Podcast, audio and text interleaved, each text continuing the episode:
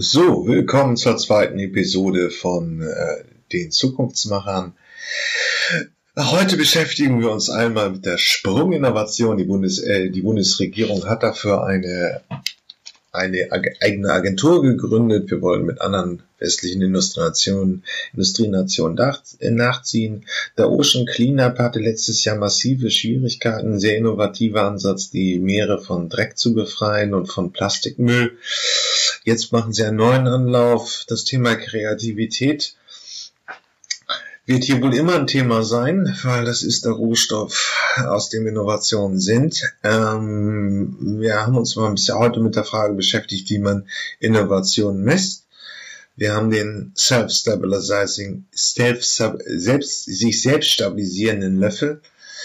Ähm, eigentlich eine Idee, wo man jetzt nicht zehn Jahre drüber nachdenken muss, aber äh, hat so lange gedauert. Es ist ein, äh, ein Löffel, der sich an Patienten mit einem Tremor, also mit einem permanenten Schüttelreiz richtet. Äh, die können dann einfach wieder normal essen. Eine super Idee eigentlich. Wer das wirklich auch für sich oder seine Angehörigen braucht, der Link ist in den Show Notes anzufinden. Wir haben ähm, einen kleinen Aufschlag zum Thema Fab Labs. Was ist das? Wofür kann man das nutzen? Zweitens eine große Frage. Wir lernen hier immer wieder, wie Ideen entstehen aber wie kann man die in einem gewissen Prozess bewerten? Ähm, das kommt heute dran und dann erkläre ich auch mal für Nichtwirtschaftswissenschaftler den Begriff der Geschäftsmodell Innovation. So, viel Freude mit der zweiten Episode. Ja, blenden wir noch einmal auf in die politische Debatte. Wir haben immer noch kein Innovationsministerium. Das ist natürlich schon noch ein Thema im politischen Berlin, ob man nicht einfach mal wirklich in einem eigenständigen Ministerium Innovation bündeln sollte. Aber wir haben was anderes. Eine Agentur für Sprunginnovation. Da kriegen ein bisschen nach Sprungfedern, oder? Also, was geht's? Ja, große Innovationsfelder. Der Hintergrund ist der, das erklärt uns jetzt gleich mal Thomas Sattelberger, der ja jetzt für die FDP im Bundestag sitzt. Davor war er Personalvorstand, ich glaube, von der Telekom und hat eine bewegte Managementkarriere hinter sich. Er macht hier ein Plädoyer für eine neue Agentur für Sprunginnovation, ähnlich wie sie andere Nationen eben auch haben. Also die Amerikaner bündeln das stark am Militär, ähm, kümmern sich zum Beispiel das autonome Fahren als Spezialgebiete Blog ja unter dem Blog automatisiertes Auto über dieses Feld ist halt vom Militär vorangetrieben worden und dort wird irgendwo staatlicherseits zentralisiert. Das Ganze hören wir auch noch mal im Japan. Die haben ein ähnliches Forschungsministerium oder eine Rubrik des Forschungsministeriums, das auch wirklich immer Innovationen vorantreibt. Auch eine sehr innovationsstarke ähm, Gesellschaft, weil sie auch keine Rohstoffe haben. Ähm, zum Beispiel ähm, Schweden hat es, wir hören das gleich nochmal richtig und es sollte in einer Agentur wirklich gebündelt werden. Hier hören wir jetzt einfach mal die Forderung von Thomas Sattelberger. Frau Präsidentin, meine Damen und Herren, bereits im März habe ich Ministerin Karliczek hier aufgefordert, Deutschlands Innovationsschwäche anzugehen. Überfällig ein Beispiel. Geoffrey Hinton Gottvater der künstlichen Intelligenz, hat Ende 2012 brandbrechende Forschungsergebnisse vorgestellt. Der Durchbruch des Deep Learning. Das BMBF und seine Berater haben damals geschlafen. Der richtige Riecher fehlte, die Sensorik für den Gezeitenwechsel. Anders die USA. Vier Monate später, im März 2013, hat ihre Innovationsagentur DARPA ein mehrjähriges Programm für Machine Learning aufgelegt. Die DARPA, ein heißer Brutkasten der Innovation, gegründet nach dem Sputnik-Schock. Dieser Gamechanger stellt in seinen millionenschweren Wettbewerben schier unlösbare Aufgaben. So entstehen radikale Innovationen und sprunginnovative Prototypen. Autonomes Fahren, Spracherkennung, Navigationssystem GPS. DARPA in den USA seit 1958. Die Schweizer InnoSwiss seit 1943. die schwedische Innovationsagentur Vinnova, immerhin seit 17 Jahren. Solche Brutkästen für Innovation brauchen wir auch in diesem Lande. Glaubt ja leider nicht jeder. Kollege Stefan Albani hat am 22. März hier im Plenum mit christdemokratischer Weitsicht behauptet, ich zitiere, zum Verliebtsein in große Sprünge sage ich, viele Schritte ergeben auch einen Sprung. Herr Albani. Das haben Nokia und BlackBerry auch gedacht, als das iPhone mit seinem Touchscreen kam. Erst ungläubig und dann zu langsam. Meine Damen und Herren, nach LED und MP3 hat Deutschland keine Sprunginnovation mehr hervorgebracht. Leibniz, Max Planck, Fraunhofer und Helmholtz, über die Jahrzehnte haben wir fette Katzen der evolutionären Innovation gezüchtet. Werner von Siemens, Robert Bosch, Bertha Benz, sie würden sich im Grabe rumdrehen. Und Angela Merkel, sie beichtete vor wenigen Tagen bei Anne Will, dass Amerika vorne liegt bei Innovationen.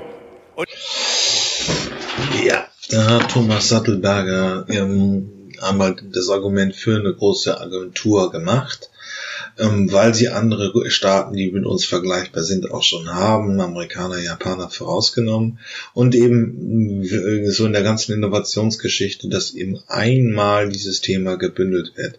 Was definiert man aber jetzt wirklich als Sprunginnovation? Also Innovation bedeutet ja in weitem Sinne Neuerung kreative Zerstörung, hören wir hier alles auch noch in der, äh, der Podcast-Reihe, dass man ähm, eine bestehende Konvention durch etwas Neues ersetzt, also irgendwie nicht mehr ein Auto sich kauft, sondern nur noch nutzt. Das ist eine Innovation in der Mobilitätsnutzung.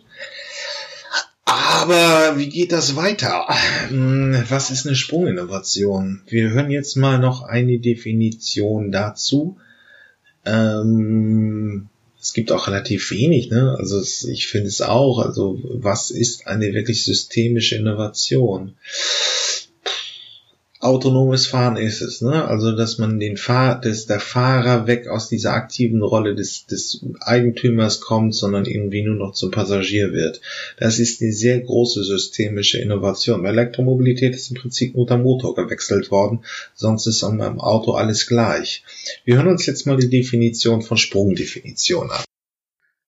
Was sind Innovationen? Ihnen ist vielleicht bekannt, dass letztes Jahr unsere Bundesregierung in Person von Ministerin Karliczek und Minister Altmaier die Agentur für Sprunginnovationen gründete.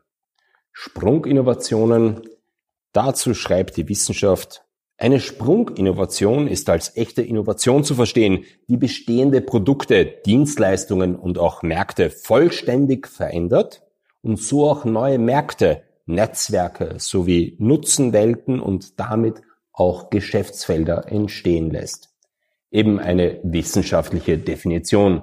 Vereinfacht gesagt bedeutet Sprunginnovation, dass das Produkt den Nutzern einen neuen Schlüssel liefert, die Dienstleistung einen neuen Nutzen und dass der Weg, wie diese Dienstleistung erbracht wird, sich verändert, modifiziert, neu wird.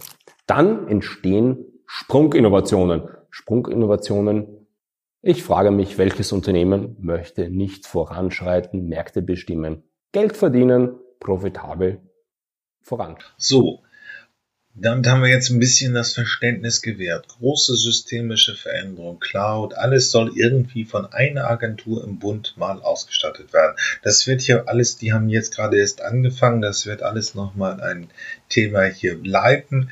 Ähm, was diese Agentur leistet, vielleicht hole ich auch mal die Sprecher davon ein bisschen hier ins Interview. Nur, wir, ähm, es ist ja nun so, dass Sattelberger in seinen den drei Minuten, die ich vorab eingestellt habe, wirklich die politischen Argumente gemacht hat. Er als Oppositionspolitiker findet es alles wirklich gut. Es geht um eine Bündelung dieser Aktivität, dass der Staat da irgendeine Rolle hat. Aber es ist natürlich auch die Frage, wie ist das finanziert? Ähm, die Amerikaner sind in ihrer Militärforschung, in der DOPA, die er auch erwähnt hat, sehr gut finanzieren und können vieles finanzieren. Das sieht in Deutschland erstmal nicht so aus. Wir müssen das ein bisschen uns mal betrachten. Aber hier ist der Aufschlag gemacht. Wir haben jetzt eine Agentur für Sprunginnovationen. Mal sehen, was dabei rauskommt. Okay. Ja, der morphologische Kasten, eine Kreativitätstechnik, die von einem Physiker erfunden worden ist und daher auch mehr dazu neigt, ein strukturierter Problemlösungsrahmen zu sein, als jetzt wirklich eine Kreativitätstechnik, aber das werden wir uns auch gleich nochmal genauer anhören von Consulting Live, die Vorstellung der Methode. Ähm, dazu ist eigentlich wenig zu sagen. Sie ist wirklich mehr auf eine schematische Darstellung aller Einflussgrößen auf ein Problem, auf ein klares, abgegrenztes, benennbares Problem geeignet. Und dann kann man am Ende des Prozesses eben auch eine absolut optimale Lösung haben. Aber das schauen wir uns jetzt erstmal an. Zum Hintergrund, einen morphologischen Kasten brauchst du, wenn du einen mehrdimensionalen Problem- oder Lösungsraum für eine Sache aufspannen möchtest. Also du hast einen Aspekt, einen Sachverhalt und den möchtest du in seine Teilelemente zergliedern und diese dann ausprägen. Kurzes Beispiel. Kundengruppen möchtest du beispielsweise nach Bedarfen segmentieren. Oder ein Produktangebot möchtest du ausgestalten und deswegen das Produkt in seine Einzeleigenschaften zerlegen. Typische Synonyme für morphologischen Kasten ist beispielsweise die morphologische Matrix, die Ideenbox und die sogenannte Zwicky-Box. Warum Zwicky-Box? Nun ja, der Erfinder, der Schweizer Physiker und Astronom Fritz Zwicky ersann die morphologische Analyse 19, in den 1950er Jahren in Kalifornien und kam da auch auf die Idee dieses morphologischen Kastens. Darum gibt es auch einige die zu dem morphologischen Kasten Zwicky-Box sagen. Was ist jetzt ein morphologischer Kasten genau? Nun ja, ein morphologischer Kasten besteht auf der einen Seite aus sogenannten Parametern. Das ist hier die linke Seite. Das sind beispielsweise Eigenschaften eines Produktes, Parameter einer Lösung, ja, Spezifika eines Surfaces. Also das sind verschiedene ja, Kriterien, verschiedene Elemente eines Sachverhalts. Und auf der anderen Seite hast du dann für jeden Parameter mögliche Ausprägung. Das heißt, hier in dem Beispiel ist es der Reisegrund privat und beruflich. Übrigens kann auch eine Ausprägung null, keine oder nicht vorhanden sein. Hier ein Beispiel. Hotelübernachtung für einen Unternehmensberater. Das habe ich erstellt Anfang des Jahres. Und äh, bei einer Hotelübernachtung, die kann man sich untergliedern in Art, Reisegrund, Zimmerart, Anzahl der Gäste, Verpflegung und Zahlungsart. Und hier gibt es dann die jeweiligen Ausprägungen pro Parameter und noch ganz wichtig, in gelb markiert eine mögliche Lösung. Das heißt, ich kann eine Hotelübernachtung reservieren, ich kann sie beruflich erledigen, ich nutze ein Einzelzimmer, habe natürlich nur einen Gast dann, inklusive Frühstück und bezahle mit Kreditkarte. Das ist also die, die Lösung für eine Hotelübernachtung. Wie wendest du jetzt einen morphologischen Kasten an oder wie gehst du dabei vor? Zunächst solltest du dir das Ziel definieren. Warum brauchst du so einen morphologischen Kasten? Was ist, was möchtest du tun? Möchtest du analysieren? Möchtest du rekombinieren? Also was ist ähm, der Zweck des Ganzen? Als nächstes identifizierst du dann die Parameter des Systems oder der Lösung oder der, des Dienstes und findest dann die verschiedenen Ausprägungen kombinierst dann die Lösungen, analysierst die Lösung und bewertest du die, du die Lösung. Und wenn gewünscht, kannst du dann auch noch eine sogenannte optimale Lösung auswählen und präsentieren. Das war's dann auch. Ja, das ist der Pudelskern. Das wird jetzt auch nochmal von Consulting Live genauer äh, dezidiert herausgearbeitet. Ähm, Prinzip ist es eine sehr klare, strukturierte Problemanalyse möglich, aber da kommen keine neuen Impulse rein. Das ist der Hauptkritikpunkt am morphologischen Kasten. Er wird aber im Consulting-Bereich doch durchaus verwendet, weil man eine sehr strukturierte Problemlösung eben hat. Ähm, und eine sehr klare Zieldefinition, dann kommt man da schon sehr sauber zu hin. Aber wie gesagt, eine neue innovative Lösung ist nur bedingt möglich. Wir hören uns jetzt erstmal von Consulting Live die Vor- und Nachteile an. Auch schon zum, zur Anwendung kommen wir jetzt zu den Vor- und Nachteilen eines morphologischen Kastens. Morphologische Kasten, äh, der eignet sich aus meiner Sicht sehr gut, wenn du einen ja, mehrdimensionalen Sachverhalt aus verschiedenen Blickwinkeln analysieren möchtest, den zerlegen möchtest, den untersuchen möchtest. Der Kasten ist sehr systematisch und übersichtlich und du kannst äh, mit Hilfe des Ansatzes neue Lösungen kreativ kombinieren. Nachteil aus meiner Sicht ist, dass ähm, ja, der Sachverhalt immer zur Untersuchung zugänglich sein muss. Also kann es jetzt, äh, es kann keine Blackbox sein, sondern es muss dir klar sein, welche Aspekte, welche Facetten ähm, der Sachverhalt enthält. Zum nächsten müssen die Parameter diskret und unabhängig sein.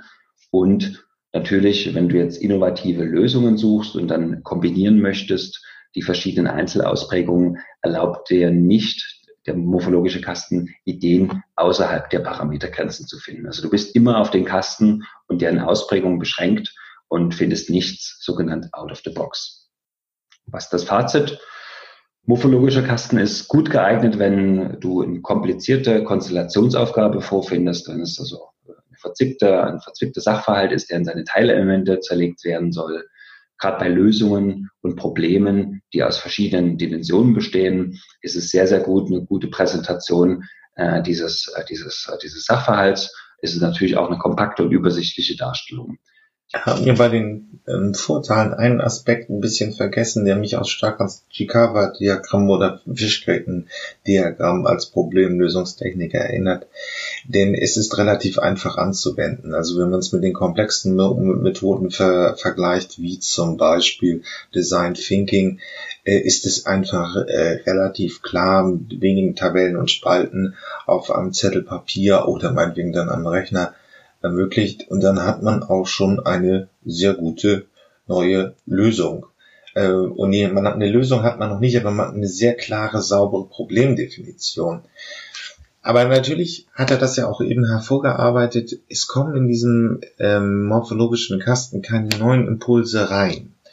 Ähm, und weder von den Beteiligten noch von den Lösungsansätzen her. Und da ist natürlich eine der Schwachstellen verglichen eben mit der anderen, mit anderen Methoden.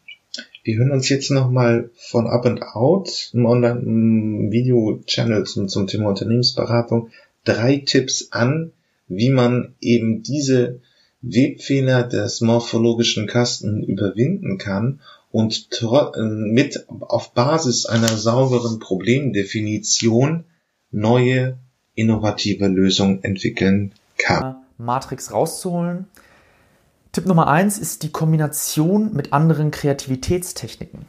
Da geht es darum, dass du dir einfach klar bist. Ich habe zum Beispiel ein Video zu Brainstorming gemacht, dass du dir das auch nochmal anguckst, anhörst. Dass du die Kreativitätstechnik jetzt hier mit dem äh, morphologischen Kasten kombinierst. Mit Brainstorming, mit Scamper. Ich werde noch Videos zu weiteren Kreativitätstechniken machen, die da immer wieder mit einspielen sollten. Tipp Nummer zwei ist die Sorgfalt bei der Zieldefinition. Weil wenn hier oben drüber einfach nur steht Arbeitsmarkt Europa oder Jobs in Europa, dann fällt es viel, viel schwieriger, hier auf eine überschaubare Anzahl an Parametern zu kommen. Und du hättest ohne Probleme 100 oder 150 Zeilen, die du alleine ausfüllen müsstest. Und das macht das Ganze natürlich nicht mehr übersichtlich, sondern das macht das Ganze dann sehr komplex. Tipp Nummer drei ist die Interdisziplinarität, wenn du an diesem Thema arbeitest.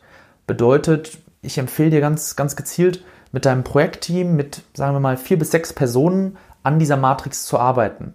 Das kann am Anfang in Einzelarbeit sein, dass jemand mal einen Entwurf macht, aber dann in der Gruppe darüber geredet wird. Und da ist Interdisziplinarität, also die, die Herkunft, der Hintergrund fachlich ähm, extrem wertvoll. Ich habe auf Projekten Leute um mich, die einen ganz, ganz anderen Hintergrund haben, die aus ganz anderen Bereichen kommen. Äh, in der Regel eher Ingenieure, ich bin der BWLer oder Informatiker, Physiker, Psychologen und das ist unglaublich wertvoll, wenn wir zusammen auf diese Matrix gucken und darüber reden, was es für Ausprägungen gibt. Ja, das scheint mir auch der Königsweg zu sein. Ähm, vor allen Dingen, wenn man mal Design Thinking oder andere Methoden die Schwachstelle sieht, ist es einfach, es ist keine sehr, nicht sehr präzise Problemlösung äh, Problemanalyse dar. Das Problem steht nicht wirklich klar und darauf wird dann Kreativitätstechnik gemacht.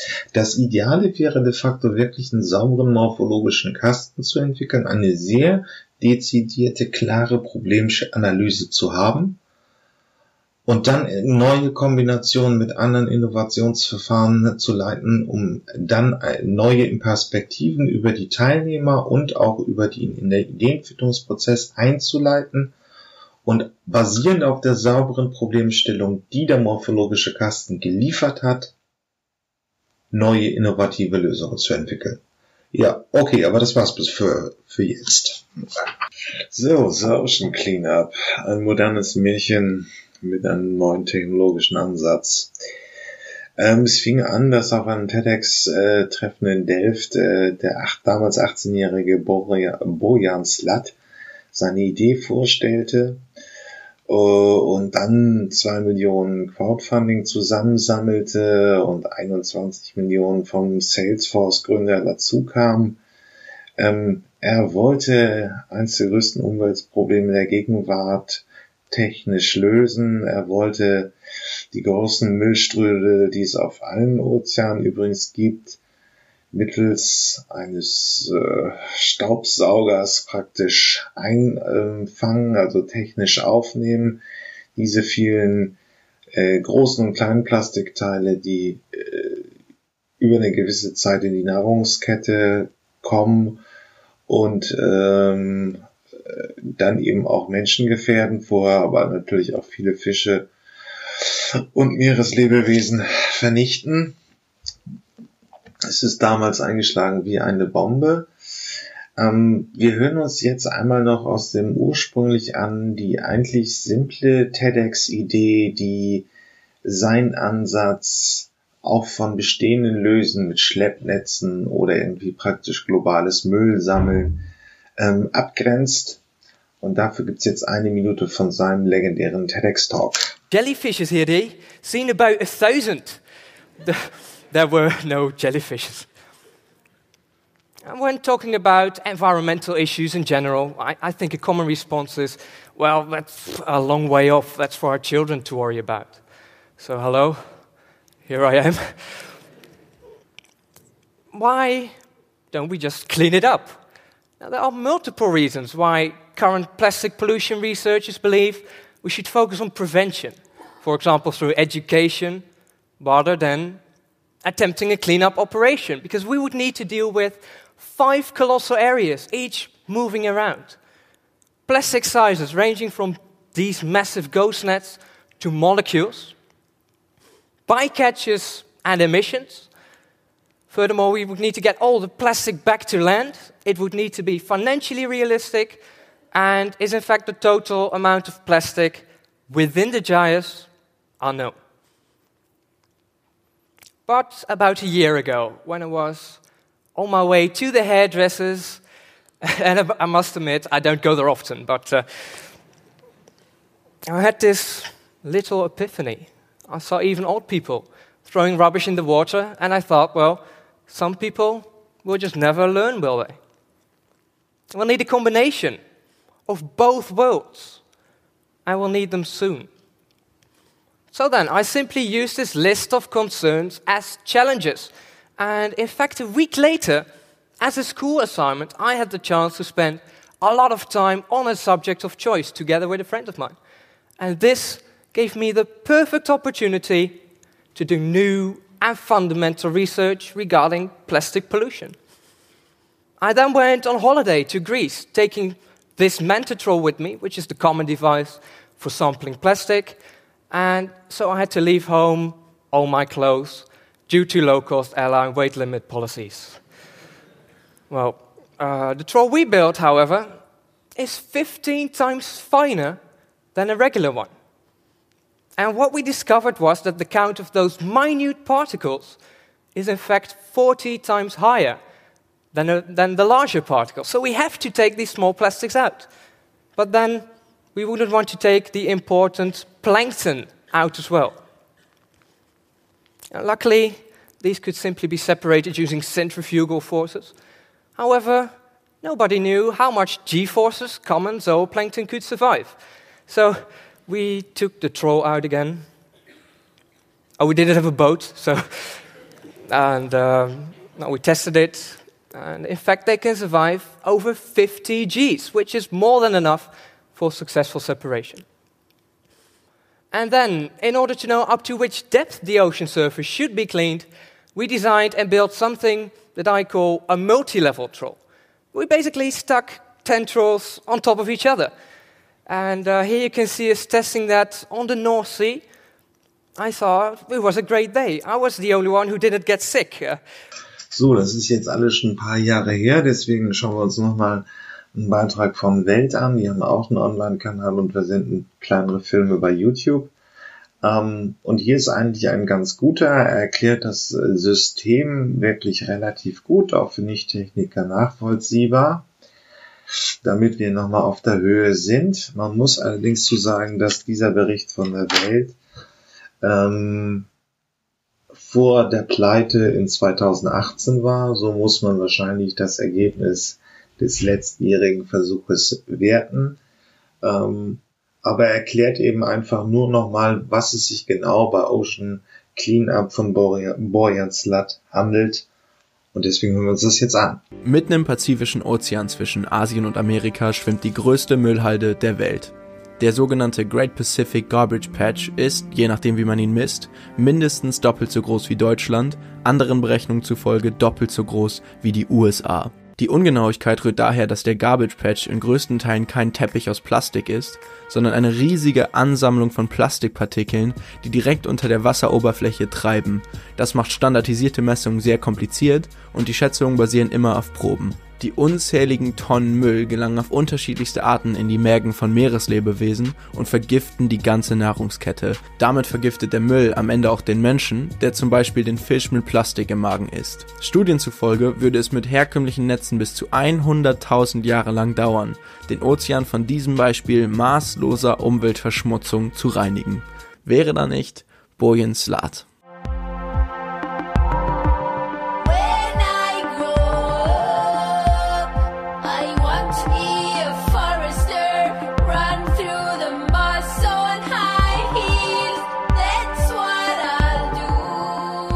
Vielleicht haben einige von euch schon von ihm gehört. Der damals 18-Jährige hat einen Auftritt auf einem TEDx-Talk in Delft und präsentiert eine revolutionäre Idee, den Ozean sich selbst reinigen zu lassen. Er will lange schwimmende Barrieren bauen, gebunden an eine Plattform, die den Plastikmüll passiv einfangen und lagern könnte. Die Technologie macht sich damit die Berechenbarkeit der Strömungen zunutze.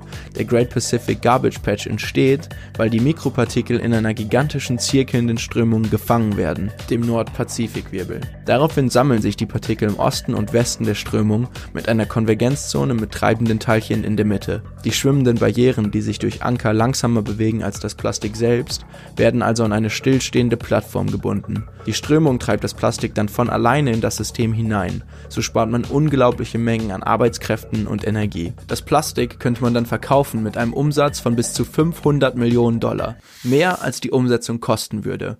In anderen Worten, die Aufräumarbeiten wären profitabel. Der Hype folgt. Die Idee wird von Medien weltweit aufgegriffen und Bojans Firma, die Ocean Cleanup Project, sammelt knapp über 2 Millionen Dollar Unterstützung in einer Crowdfunding-Kampagne. Das Projekt wird trotzdem schnell als zu schön, um wahr zu sein, abgestempelt und scharf kritisiert. Aber Bojan und sein Team machen unbeirrt weiter und bald folgen die ersten Forschungstrips und Tests. Das Cleanup Project vermisst den Great Pacific Garbage Patch neu, testet die Technologie in einem Forschungszentrum für Ölplattformen und entwickelt einen Prototypen in der Nordsee. Eine sehr gefährliche Art von Ozeanmüll sind die sogenannten Geisternetze. Diese sind Fischernetze und riesige Schleppnetze, die beim Fischfang verloren gegangen sind oder im Ozean entsorgt wurden. Eine Vielzahl von Lebewesen verheddert sich in den treibenden Netzen und geht dann elendig zugrunde. Außerdem bestehen die Netze zu einem großen Teil aus Plastik. Sie zersetzen sich beim Treiben zu den Mikropartikeln, die die Nahrungskette vergiften. Das Team um Boyan hat ein Militärflugzeug aus Vietnamzeiten eingesetzt, um über den Garbage Patch zu fliegen und Fotos von solchen Müllteilen zu machen. So haben sie gemessen, wie viele dieser Geisternetze im Patch treiben. Es sind viel mehr als angenommen. Aber auch das Team erreicht viel mehr als angenommen. 2018 wird das erste Auffangsystem eingesetzt, mit dem in zehn Jahren die Hälfte des Garbage und 2018 lief das Projekt dann im Feldversuch. Es war in, im Pazifik etabliert, wurde angeführt, schwamm richtig und sollte Plastik aufnehmen und es ist eine Pleite draus geworden. Man kann das wohl so nicht anders sagen. Einerseits gab es einen Bruch. Wir hören jetzt leider auch nur eine englischsprachige Quelle. In Deutschland hat sich damit leider keiner so tiefgehend beschäftigt. Was ich schade finde, ist, wenn eine Umwelttechnologie, ein riesiges Problem löst, das ist auf jeden Fall relevant, deswegen hätten vielleicht noch mal ein paar Deutsche darüber berichten sollen. Ähm, ist ein 18 Meter Stück rausgebrochen, der, hm, es ist irgendwo mechanischer Stress entstanden, der das Teil dann dafür gesorgt hat, dass es abgebrochen ist. Das ist vielleicht eines der geringeren Probleme. Es wird hier jetzt auch gleichgestellt, äh, gleich dargestellt. Ähm, das Problem war auch, dass das äh, System einfach den Plastikmüll im Meer zwar gesammelt hat, ihn aber nicht gehalten hat. Irgendwie waren die Geschwindigkeit schwankte so sehr, dass sich dann der einmal eingesammelte Plastik auch wieder ähm, ähm, befreien konnte und weiter schwimmen konnte. Es sind also wirklich, hier werden von weniger als fünf Prozent der Plastiksumme, die da angespült wird, äh, gesprochen. Also nur weniger als fünf Prozent des angesammelten Mülls ist auch im System geblieben. Der Rest ist dann wieder, die 95 Prozent wieder frei ins Meer geflossen. Ach, das ist also irgendwie sehr unpraktisch. Aber jetzt hören wir uns noch einmal kurz die Analyse an, was da schiefgelaufen ist im letzten Jahr 2018. Sounds cooler in Dutch. It was founded in 2013 by Boyan Slat, who joins the list of new technology leaders with cool names. He and his team managed to raise $2 million in crowdfunding, but also $21.7 million from the executive of Salesforce alone. With all of this money, they spent five years refining the plan and giving the tech journalists something to fangirl over. Eventually, back in late 2018, they launched System 1 to attempt to clean up the Great Pacific Garbage Patch. They claim that this one system can reduce the garbage patch by half every five years, and eventually they want to get a network of 60 of them working around the world's oceans. To give a brief breakdown of how the system works, it's a 600 meter long tube that floats on the top of the ocean. This number's just a little down from the original plan to make it 100 kilometers long. There's also a short skirt underneath it that's meant to catch any plastics floating just below the surface. The theory was that the plastic in the ocean is moving as fast as the current, however, the system would not only be pushed by the current, but also by wind and wave power. Therefore, it would catch up with the plastic and then a retrieval vessel would go in and scoop it up. However, the launch of its first system hasn't been a raging success. And when I say it hasn't been a raging success, I mean it hasn't really worked at all. Sure, the thing floats, it moves, and from what we can see, no marine life is being caught up in it. However, it proved to have a slight flaw where it suddenly splits apart and the parts float away from each other. In late December 2018, an 18 metre section of the system broke away due to mechanical stress from where the screen that hangs below the system was attached. The company were quick on their feet to get out there and retrieve it, so luckily it didn't become just another piece of ocean debris. They towed the entire system back to Hawaii and plan to have it back on duty by this summer.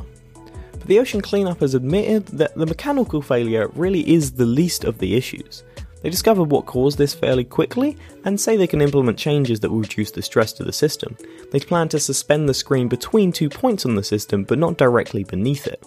However, what they haven't yet fixed is the fact that the system designed to capture plastic wasn't capturing any plastic. Actually, that's not technically true. The plastic was captured, but then it was just as quickly released. The company said the root cause of the issue is the system just not moving fast enough. So at times the plastic is moving faster and just outrunning the system's grasp. They've announced two possible measures to combat this. One, float some large buoys in front of the craft to act like sails and drag it along. Or two, attach what is essentially a giant parachute to work in a very similar way. However, these aren't even the only problems the project has faced.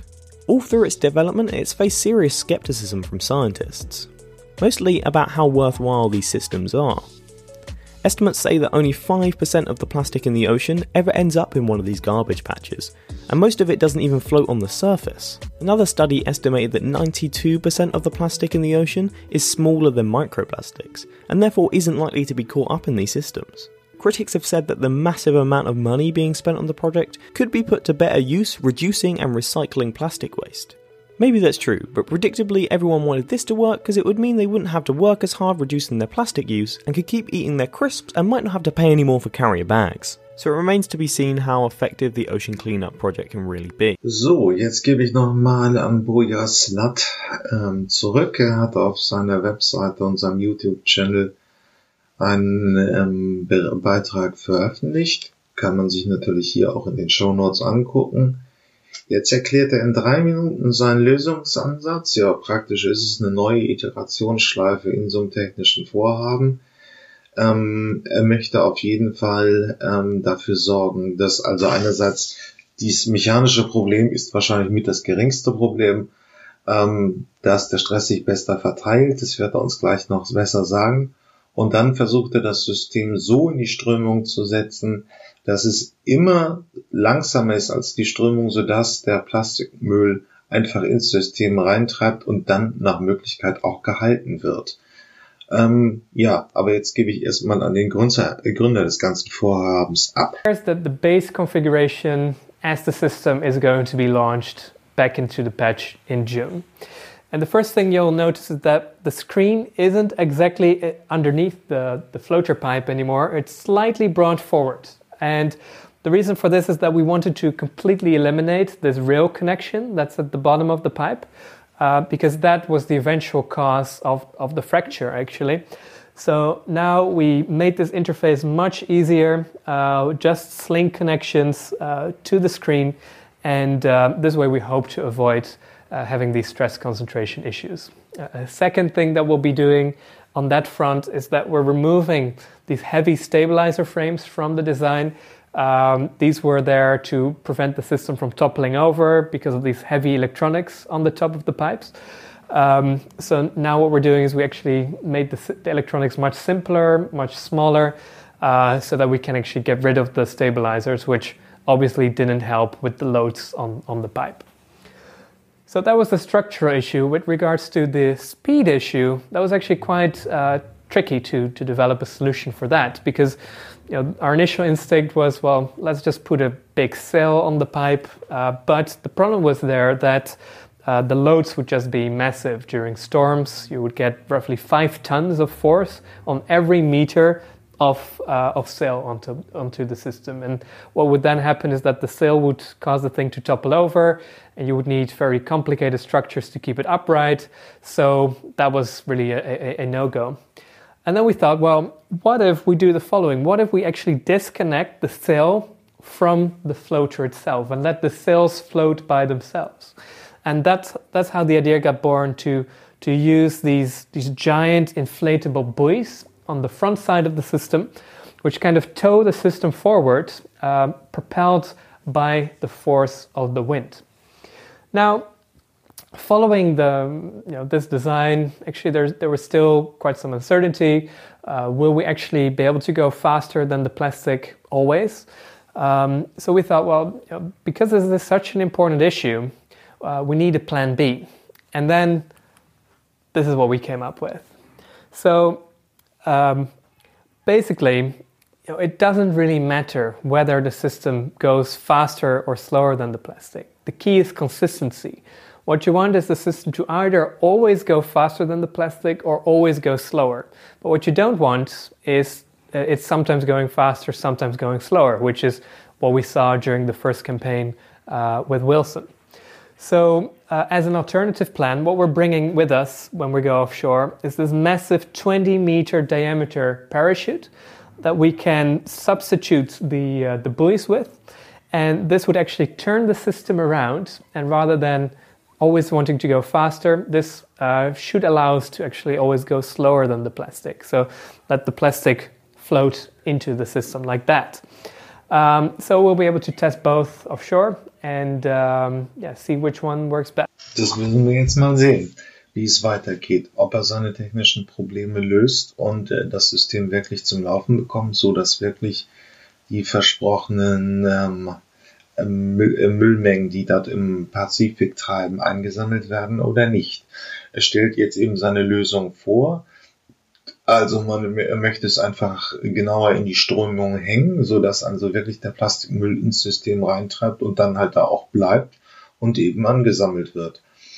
Wir werden mal sehen, ob es weitergeht. Ich werde es auch weiterhin beobachten. Ja, ähm, ich mache jetzt mal ein Thema auf, was ähm, wahrscheinlich immer mal wieder Thema sein wird in dieser Podcast-Reihe. Wenn es um Innovationen geht, Neuerungen, geht es um die Frage, was ist Kreativität? Ja, und alles, was nicht naturwissenschaftlich vorgegeben ist auf diesem Planeten, ist auch irgendwie durch menschliche Kreativität entstanden. Ähm, oder auch, ja, insgesamt. Wir machen heute mal einen Aspekt auf, wie messe ich Kreativität. Auch den werde ich nicht vollständig erschlagen können. Es gab auch leider keine gute Quellenlage. Aber wir machen mal einen kleinen Annäherungsversuch an das Thema. Dazu hören wir uns jetzt erstmal von Alpha, das ist eine Wissenschaftssendung vom Bayerischen Rundfunk an, ähm, was Kreativität eigentlich für wirkungsmächtige menschliche Eigenschaft ist, nämlich wie sie die Welt gestalten kann und was sie alles gestaltet hat. sind Ausdruck unserer Fähigkeit, Neues zu erfinden und Altes weiterzuentwickeln. Die Entstehung des Universums und die Entwicklungsgeschichte des Menschen sind beste Beispiele für die Macht und die Notwendigkeit des kreativen Prinzips. Die biologische Entwicklung des Menschen ist nicht von seiner geistigen zu trennen. Es zeigt sich, dass es immer ein Wechselspiel gegeben haben muss zwischen biologischen und ökologischen Gegebenheiten und geistigen Möglichkeiten. Und nur unsere Ideen und unsere Fantasie sind in der Lage, aus den unendlichen Möglichkeiten. Ja, und jetzt hören wir uns einmal kurz Vera ähm, ähm Birkenbühl an. Sie spielt hier in Deutschland eine relativ große Rolle, was Kreativität in Unternehmen angeht. Also wo wir, äh, wo Unternehmen Kreativität brauchen, wie sie sie fördern kann. Sie ist leider schon 2011 gestorben. Ähm, hier gibt sie uns nochmal einen kurzen Impuls. Das ist so eine klassische Denkschule. Wir sind als Kinder immer unheimlich Kreativität, äh, kreativ. Wir können uns vorstellen, dass unsere Puppen sprechen können, dass äh, es auf der Welt keinen Hunger gibt, wie Kinder halt so sind und lernen dann über auf, äh, lernen dann im Leben mit den wirklichen realen Einschränkungen und Bedingungen, die diese Welt hat, und ähm, das wird eben allgemein so als Dämpfer und als Einengen von natürlicher Kreativität, die jeder Mensch hat, gesehen. Also wir verlieren den Kontakt zu unserem Kind in, in uns selber durch Erziehung, durch Schule. Und das stellt sie jetzt einmal kurz vor. Eine Gesellschaft hat Angst vor den Kreativen, weil man ja nie weiß, was aus der Ecke kommen könnte müsste man sich ja flexibel darauf einstellen. Das strengt natürlich an. Aber die Gesellschaft hat ja nur deswegen Angst davor, weil sie selber zur Norm erzogen worden war. Drum haben wir ja Leute, die dann offiziell als Künstler anerkannt werden. Ein paar solche braucht jede Gesellschaft. Die kriegen dann das Etikett Künstler und die dürfen jetzt. Die haben einen Freibrief. Aber ein normaler Mensch muss rational sein, nicht kreativ. Das ist der Gegensatz. Wir haben Angst vor kreativem, chaotischem und so weiter, weil es unprognostizierbar ist. Und wenn etwas unprognostizierbar ist, wissen wir ja vorher nicht, was passieren wird. Also das Kind ist unprognostizierbar. Und jetzt zwingen wir es, prognostizierbar zu werden, sprich normal zu werden. Und das ist auch das Modell, das manche von mir kennen, wo ich sage, das hier ist das Potenzial, mit dem wir geboren wurden. Und wenn wir das entwickeln würden, Entwicklung, Entfaltung, herauswickeln, herausfalten, was da ist, dann wären wir ein Homo sapiens, glücklich, zufrieden, intelligent und kreativ. Falls Sie so jemand kennen, sagen Sie Bescheid. Und dann kommt in der Regel da etwas dazwischen und das nennen wir Erziehung. Und so hat man uns dann normal gemacht. Das ist dieser Prozess. Ja, und das ist jetzt, was wir von Vera äh, Birkenbühl gehört haben, so dieser klassische Ansatz, unsere kindliche Naivität wird durch Ausbildung und durch Schule verengt, komprimiert, wir werden normalisiert ähm, und dann kommen wir eben als Durchschnittsbürger so raus, als deutsche Mittelschicht. Ähm, kann man so sehen, kann man auch nicht so sehen. Ich meine, es ist auch ein Unterschied zwischen Fantasie und Kreativität. Denn äh, Fantasie bedeutet einfach nur, dass sich so wie Kinder eben vorstellen können, dass äh, ihre Puppen sprechen können. Aber ist es wirklich ein kreativer Lösungsansatz für ein bestehendes Problem, wo man auch Wissen und Kompetenzen für braucht, ist fragwürdig. Also hier setzt sie eben Fantasie und Kreativität gleich. Das kann sie meiner Meinung nach so auch nicht machen. Ähm, was wir jetzt aber hören, ist einem, von einem Redner eine Auflistung von fünf Tipps, wie man kreativer wird. Denn im Regelfall würde ich sagen, bei vielen durchschnittlichen Prüfen wie Buchhalter oder so weiter, muss man erstmal wirklich grundlegend anfangen, wieder in kreatives Denken reinzukommen. denn überwiegend ist in unserer äh, jetzt sehr arbeitsteiligen Wirtschaft, wo wir eigentlich nur noch wirklich Detailaufgaben bearbeiten, wieder mal notwendig, ein bisschen kreativer und ganzheitlicher zu werden. Und da hören wir jetzt erstmal fünf Tipps zu diesem Vorgehen. Mit aus unserer Kindheit und es geht ein bisschen darum, diese Kreativität wieder zum Leben zu erwecken. Was bringt eigentlich die Birne zum Leuchten? Nächstes Experiment. Haben Sie mal bitte alle eine gute Idee und zwar jetzt. Und Sie merken es, gute Ideen fallen nicht einfach so vom Himmel. Sie brauchen für gute Ideen ein paar kreative Prinzipien, ein paar kreative Grundprinzipien. Und ich habe Ihnen für heute Abend fünf Gedanken mitgebracht, fünf kreative Grundprinzipien, die ich Ihnen ganz kompakt schnell vorstellen möchte. Grundprinzip Nummer eins, Autopilot aus. Und was heißt das? Es gibt wahnsinnig viele Dinge, die tun, die machen, die denken, die argumentieren wir immer und immer wieder so, wie wir schon immer gemacht haben, und zwar nur, weil wir es schon immer so gemacht haben. Und es ist spannend zu sehen, wie brutal schnell das menschliche Gehirn bestimmte Muster anlegt, bestimmte Gewohnheiten anlegt. Zeige ich Ihnen in einem Experiment. Schauen Sie auf die Leinwand, konzentrieren Sie sich ein bisschen und ich brauche Sie jetzt gemeinsam im Chor, ja? Sie rufen jetzt bitte alle gemeinsam im Chor die Farben, die Sie auf der Leinwand sehen. Ich steige damit ein, das ist die Farbe braun, das ist die Farbe gelb, das ist die Farbe blau, das ist die Farbe rosa, das ist die Farbe. Sehr gut, schnell reagiert. Vielleicht haben Sie gemerkt, Mensch, wir legen sehr schnell die Strategie fest, man liest einfach vor, was da steht und dann ist es schwer, etwas zu verändern, auch wenn es eigentlich notwendig ist. Autopilot aus. Das ist so eine, ein kleines Experiment. Das passiert uns im Alltag andauernd, ohne dass es uns so bewusst wird. Ja? Bestes Beispiel, Sie, äh, Sie fahren von der Arbeit nach Hause im Autopiloten und dann kommen Sie zu Hause an und Sie können sich an nichts mehr erinnern, was unterwegs passiert ist. Oder? Kennen Sie das? Ja? Im Autopiloten. Super. Sie sparen Energie, weil Sie können unterwegs im Autopiloten telefonieren, Sie können Musik hören, Sie können über die nächste Präsentation nachdenken, Sie fahren im Autopiloten nach Hause und Sie kommen automatisch zu Hause an, auch wenn Sie da gar nicht hin wollten. Und das ist das eigentliche Problem. Das ist das Problem unseres Autopiloten. Unser Autopilot spart Energie, der ist effizient, der ist effizient im Privatleben, ist auch effizient. Automatisierte Prozesse in Unternehmen sind auch effizient, aber nur solange sich das Ziel nicht ändert. Und wenn sich das Ziel ändert, wenn Sie neue Ziele haben, dann ist ganz wichtig, den Autopiloten aus und das Gehirn wieder einzuschalten. Wenn Sie neue Ziele haben. Wenn Sie neue Ziele haben, privat oder im Unternehmen, neue Ziele. Und was sind eigentlich neue Ziele für einen kreativen Menschen. Neue Ziele für einen kreativen Menschen sind eigentlich Bilder im Kopf. Und das ist mein zweiter Gedanke. Wenn Sie Ziele haben, machen Sie daraus starke Bilder im Kopf. Warum? Je konkreter, je leidenschaftlicher Sie ein Bild davon haben, wie Sie sich die Zukunft wünschen, umso wahrscheinlicher wird dieser Wunsch in Erfüllung gehen. Das klingt ein bisschen esoterisch, ist aber ein psychologisches Grundprinzip. Bilder im Kopf die haben eine magische Wirkung, die wollen Wirklichkeit werden. Und auch das kennen Sie aus dem Alltag. Wenn Sie mit einer Tasse Kaffee durchs Wohnzimmer laufen, die Tasse randvoll, heißer Kaffee, teurer Teppich, dann stellen Sie sich da mal vor, der Kaffee schwappt über. Dann schwappt er über. Nur vom bildlich vorstellen. Und wenn Sie sich vorstellen, Sie haben lange Fingernägel und Sie kratzen an so einer Kreidetafel runter.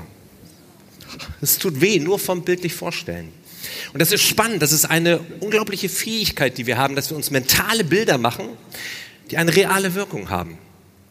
Und deshalb macht es auch Sinn, dass wir als Menschen Ziele im Kopf haben, dass wir ein Bild davon haben, wie wir uns die Zukunft wünschen und dass Unternehmen eine Vision haben, 2020, 2025, starke Vision, wie die Zukunft des Unternehmens aussehen soll. In Unternehmen erlebe ich häufig, dass diese Zukunftsvision in Strategie, in Bullet Points, äh, PowerPoint in acht Punkten kommuniziert werden. Wichtig ist, dass Leidenschaft drin steckt, dass dieses Bild Sinn macht für Sie, fürs Unternehmen. Und dann fließen auch die Ideen. Deshalb Gedanke Nummer zwei, Bilder im Kopf. Und auf dem Weg in die Zukunft sind Sie an vielen Stellen auf Ideensuche. Und dabei hilft ganz praktisch, die Perspektive zu wechseln. Wenn ich rückwärts spreche, dann ist das ein kleines Beispiel dafür, wie man beim Denken die Richtung wechselt, wie man von hinten nach vorne denkt. Perspektive wechseln wird oft benutzt, ist ja auch so ein Buzzword. Also manchmal kriege ich Anrufe so aus, aus Unternehmen und die sagen dann, Herr Wolf, kommen Sie mal zu uns auf unsere Tagung, wir müssen mal die Perspektive wechseln. Und dann frage ich die, was meinen Sie denn damit, die Perspektive zu wechseln? Und dann sagen die, wir wissen auch nicht so genau, aber wir müssen mal die Perspektive wechseln. Ja? Was kann das bedeuten, die Perspektive zu wechseln? Es hat wahnsinnig viel mit dem Ort zu tun. Wir denken anders an anderen Orten. Ja, Sie denken hier heute Abend ganz anders als morgen zu Hause. Deshalb ist hier der Spirit so gut, die Inspiration funktioniert. Es hat was mit dem Ort zu tun. Und es gab viele Studien, bei denen man Menschen gefragt hat, wo, an welchem Ort haben sie die besten Ideen? Und was glauben Sie, was wird häufig genannt? Klo, Dusche, Badewanne. Ganz häufig genannt, Klo, Dusche, Badewanne. Und seitdem ich das weiß, sieht mein Büro so aus. Perspektive wechseln. Tatsächlich, wir sind dann kreativ, wenn wir nicht Kontrolle spüren. Denn Klo, Dusche, Badewanne, was haben die Orte gemeinsam? Der Chef ist nicht dabei. Ja? Und wenn Sie in die Innovationsforschung schauen, dann sehen Sie, okay, wir sind immer kreativ dann, wenn wir uns nicht gleichzeitig im kreativen Prozess kontrolliert fühlen. Und dann noch ein Tipp, vielfältig kombinieren. Vierter Gedanke von fünf. Kombinieren ist das Grund, Grund, Grundprinzip von Innovation. Und Sie sehen es überall, wo Sie hinschauen. Irgendwann hat jemand gleichzeitig gedacht, Koffer und Rolle erfunden war der Trolley. Irgendwann hat jemand gleichzeitig gedacht, Schlauchboot und Barbecue erfunden war das Grillboot. Irgendwann hat jemand gleichzeitig gedacht, Kopfkissen, Kopfkissen und Ehemann erfunden war dieses Produkt. Und war ganz erfolgreich, ja. Sie können das mit dem Kombinieren auch übertreiben, aber soweit müssen Sie so weit müssen Sie nicht gehen. Ja. Das stammt auch aus einem Führungskräfte-Workshop, da wurde ein Spielplatz konzipiert. Aus einer Google-Bildersuche. Google-Bildersuche ist ein tolles Kreativtool. Geben Sie zwei Begriffe ein. Begriff Nummer eins hat mit Ihrer Herausforderung zu tun, zum Beispiel Spielplatz. Nummer zwei ist ein Zufallsbegriff, zum Beispiel Küche. Und dann kriegen Sie von Google tolle, inspirierende Bilder. Kombinieren. Vielfältig kombinieren und dann entstehen die Ideen und dann nur ein Gedanke am Schluss, der mir sehr am Herzen liegt. Einfach loslegen. Weil ich wette, viele von Ihnen sind mit sehr, sehr guten, sehr starken Ideen hierher gekommen. Und wenn Sie heute mit Ideen hierher gekommen sind, dann fangen Sie morgen an, diese Ideen umzusetzen. Ihre Ideen müssen raus aus dem Kopf, rein in die Welt. Dann macht es allen Spaß und Ihnen ganz besonders. Und das sind die fünf Ideen, die ich Ihnen mit auf den Weg geben möchte. Schalten Sie Ihren Autopiloten aus. Schauen Sie häufiger, was Sie aus Gewohnheit machen und ob es Ihren Zielen wirklich noch dient. Denken Sie in Bildern. Machen Sie sich starke Bilder davon, wie Sie die Zukunft wünschen. Und auf dem Weg dahin werden Sie viele Ideen finden, wenn Sie die Perspektive wechseln, wenn Sie kombinieren und dann mit viel Leidenschaft in die Umsetzung gehen.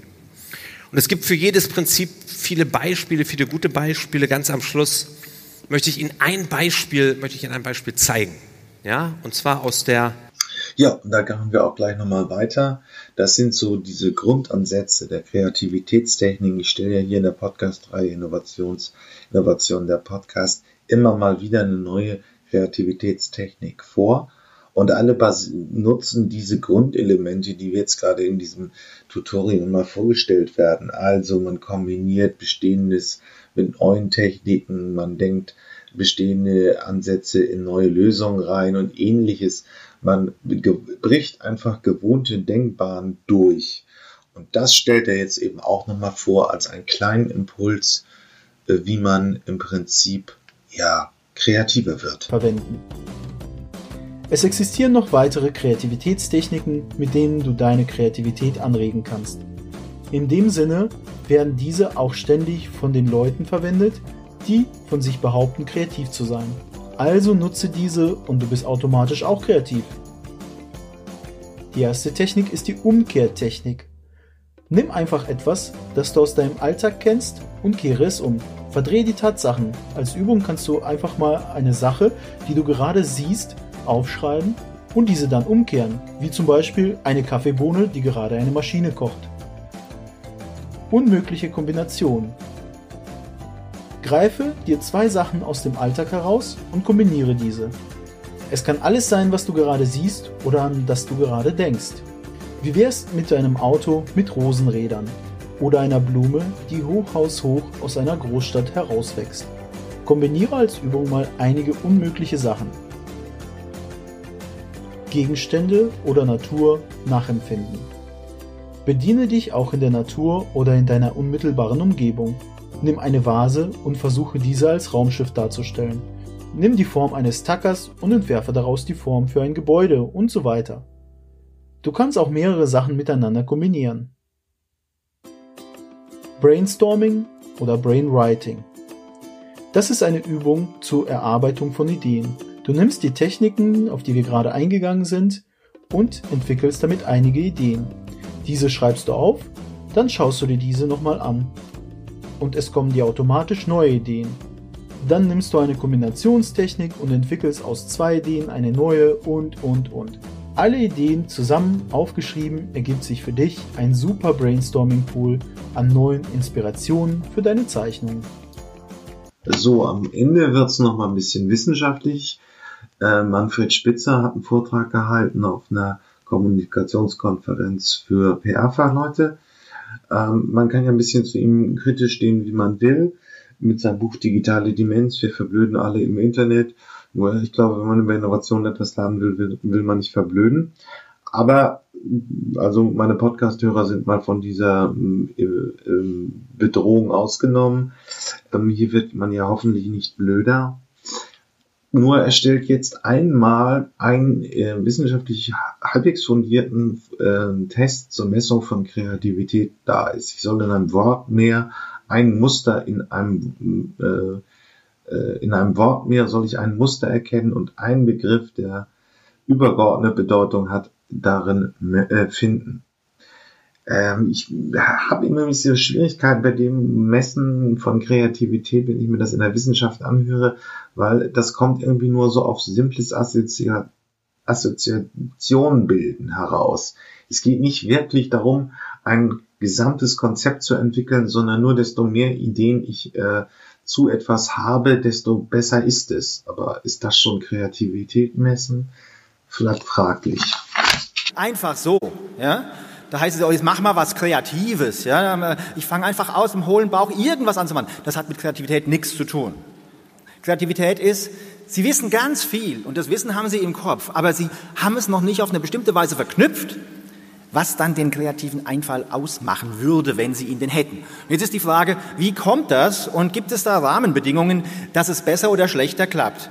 Erstens, die einen können es sowieso besser als die anderen, das weiß man ja schon lange. Zweitens, es gibt auch in einem selber unterschiedliche Zustände. Mal ist man kreativer, mal nicht so kreativ. Gucken wir mal ein Beispiel an. Das ist ein Kreativitätstest. Der geht so, nennen Sie einfach mal ein Wort, was mit allen drei Wörtern hier in Zusammenhang gebracht werden kann. Wie heißt das? Laub, bestens. Hier? Zug, wunderbar. Es sind ein paar Kreative dabei. Ähm,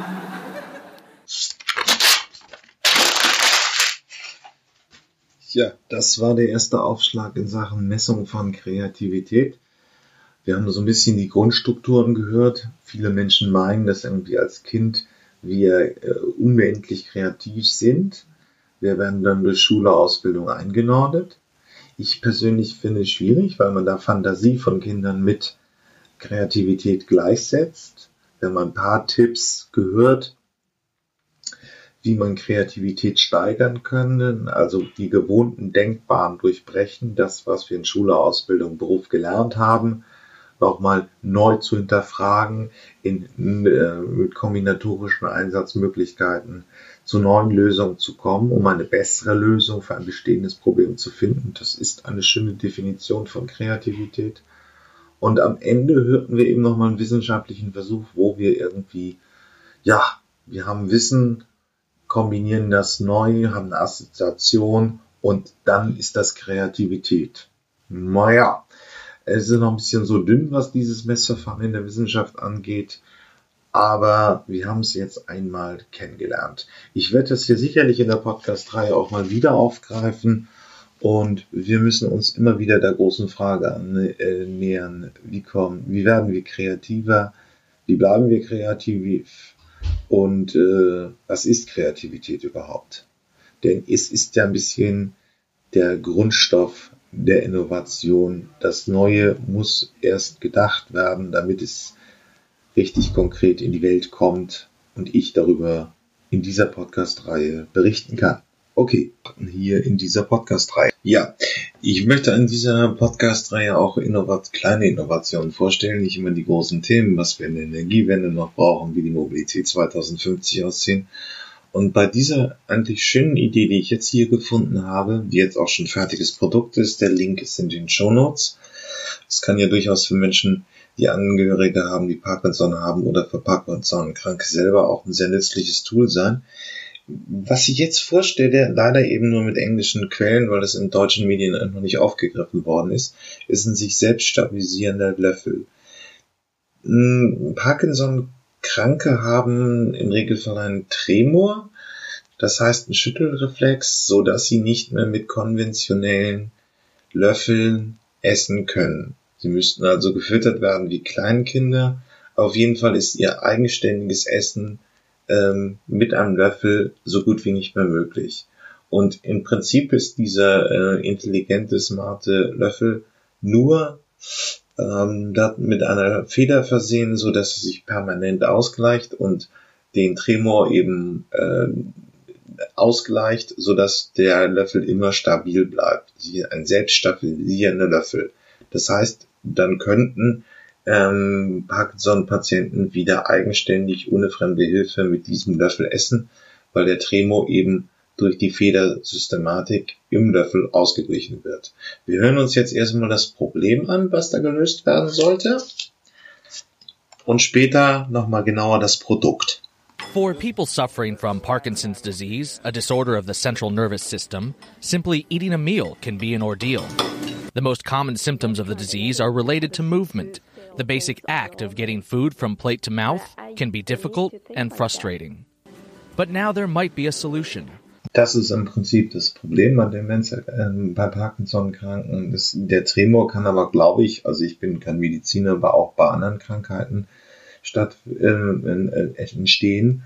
Und hier ist eben ein kleines, simples technisches Gadget, ähm, das verhindert, dass man äh, ja, sich ständig im Prinzip vollschüttet mit dem Löffelinhalt und es wirklich eine Stabilisierung kommt.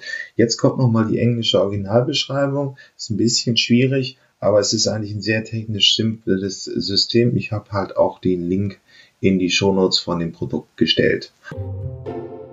But uncontrolled hand or arm twists, bends, or movements that may be related to conditions such as cerebral palsy, spinal cord injury, Huntington's disease, Parkinson's disease, or post stroke deficits can make these activities frustrating and stressful experiences. What about this one? Working with patient advocates and their families, the Liftware team developed a new technology to make the various tasks of daily living wow. second nature again. We started with empowering our users to once again feed themselves with ease.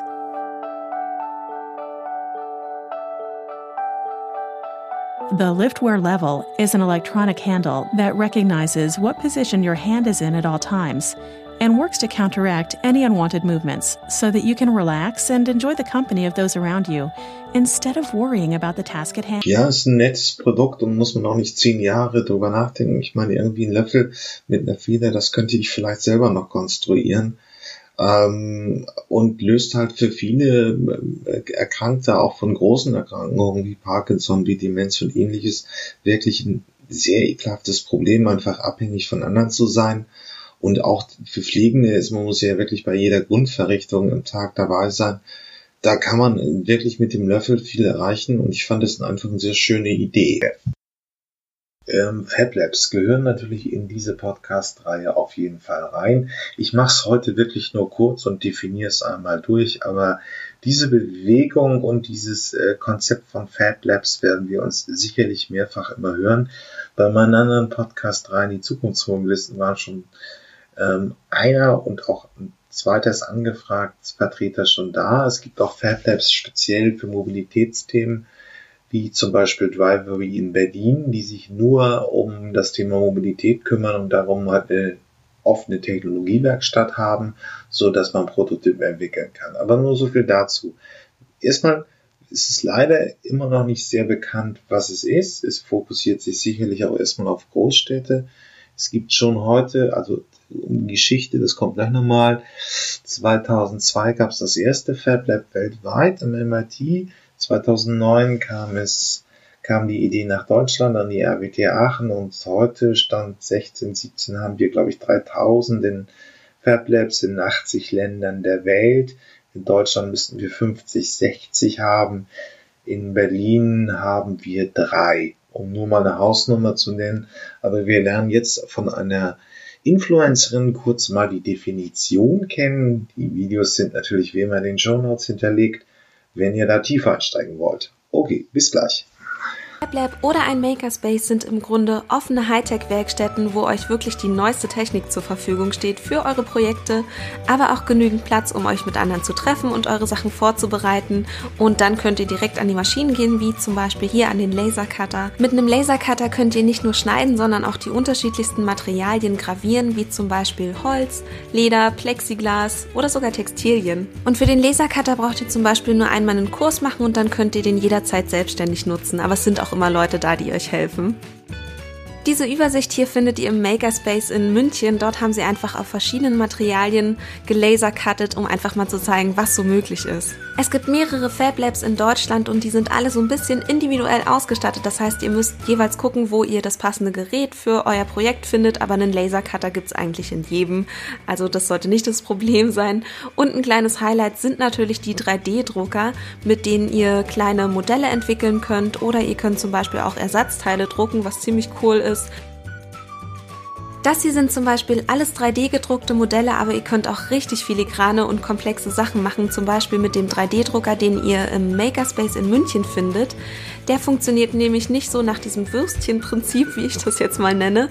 Der schichtet nämlich pulverisiertes Material, welches dann mit einem Laser ausgehärtet wird, also pure Photonik. Aber soweit genug von der Theorie, kommen wir zur Praxis. Eine offene Werkstatt, wenn es ein Unternehmen ist, kann man sie gegen einen Beitrag halt nutzen um verschiedene Fertigungstechnologien wie Laserkarten, Fräsen, 3D-Druck und manchmal sind auch noch andere Verfahren da zu nutzen. Soweit so gut. Ähm, natürlich hat das natürlich auch nach oben und nach unten hin Grenzen. Ähm, Metalllasern zum Beispiel gibt es auch, aber das kenne ich kein FabLab, das das hat, weil es zu aufwendig, zu anstrengend ist. Da müssen sie auch ins Industriegebiet und ähnliches. Es gibt auch kein, äh, die hohe, also ähm, bei 3D-Druck hängt es davon ab, ist FDM, dass es so Plastik ähm, verdrucken geht. Aber komplexe Verfahren wie, was weiß ich, ähm, Airbus hat schon so Kohlefaser, äh, Drähte im 3D-Drucker, die sie dann zu einer Form verbacken. Das wird es auch bei Fab Labs nicht geben, weil diese Technik auch Millionen kostet. Also nicht ganz so euphorisch daran zu gehen. Es geht natürlich nicht alles, aber es geht eine ganze Menge. Und etwas, was jetzt hier noch nicht ganz zu Ende äh, ähm, berichtet worden ist, kommt jetzt. Das Ganze ist natürlich, wie ich es Anfang auch schon gesagt habe, mit seinen 3000 Fab Labs weltweit eine große Bewegung.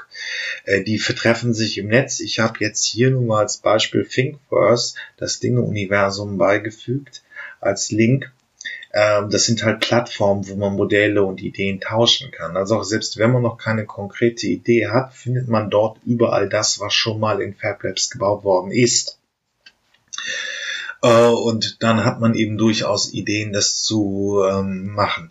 Ja, dann ist natürlich, jetzt kommt gleich nochmal leider auch wieder eine amerikanische Quelle, weil das in Deutschland noch nicht so viele interessiert ähm, es sind ja mehrere Anspruchsgruppen. Einerseits ist es natürlich universitär, also man kann als äh, angehender Ingenieur, Baustatiker, Designer viele Sachen selber bauen. Ähm, dann kann man äh, Unternehmen Prototypen bauen, Kleinserien auflegen, das wirklich zu, kommerziell, zu kommerzialisieren, was man bauen möchte. Ähm, und die große Hobbyströmung. Ähm, ja, und ähm, manche etablierten Unternehmen nutzen das halt auch schon, um einfach Prototypen und äh, Erstserien zu fertigen. Okay, das war's fürs Erste. Ähm, jetzt hören wir uns das nochmal in der amerikanischen Originalquelle an. What is a Fab Lab? Well, Fab Lab is not just a place, it's a movement. It's a place where ideas and innovation happens. Fab Lab was created by MIT. It's a laboratory intended to be a community based place where we can make things happen. Well, one of the pieces of curriculum that comes with this is called How to Make Anything. What kind of things are going to happen here? Well, of course, we're a college. So we're going to have students and academic programs design, develop, build projects. We're going to have inventors and entre- entrepreneurs here. They're going to cultivate, generate new ideas, develop innovation, and help our local community as they develop those products and services. We're going to have business and industry here. We'll help them prototype, develop, and come up with new ideas to make the next great thing, to help our manufacturing base. We'll have workshops, we'll have programs uh, to help them in ideation and innovation. And of course, education. One of the big problems locally we hear is the manufacturers are looking for good, technically skilled people. Ja, das war's fürs Erste. Da haben wir die Definition gelernt und auch die ersten ähm, einfach mal googeln, in welcher Stadt das ist. Ist ein sicherlich ein interessanter ähm, Ort, wo man Innovationen erleben kann. Ähm, die Szene könnte sich auch ein bisschen besser vernetzen. Ich kenne da jetzt nicht eine Plattform, wo sich alle treffen, aber man wird es dann sehen. Ja, so viel dazu. Das wird sicherlich nochmal ein Thema in dieser Podcast-Reihe werden. Bis dann.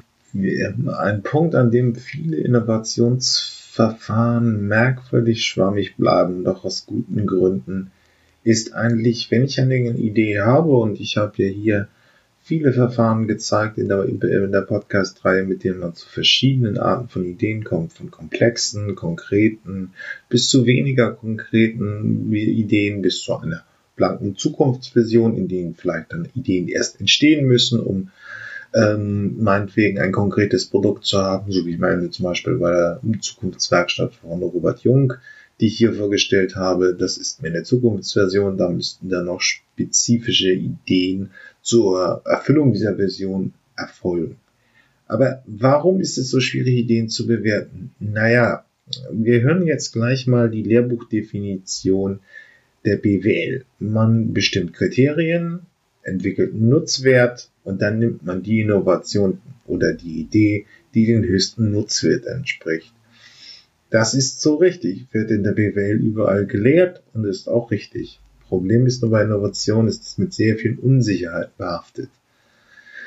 Wir reden über eine Zukunftsentwicklung und nicht über etwas Vergangenes, wo ich präzise Daten habe. Das hat der Autor dieses Beitrags, das ich jetzt gerade zitiert, findet ihr alles wie immer in den Show Notes, in den vollen Beiträgen ähm, nicht dargestellt.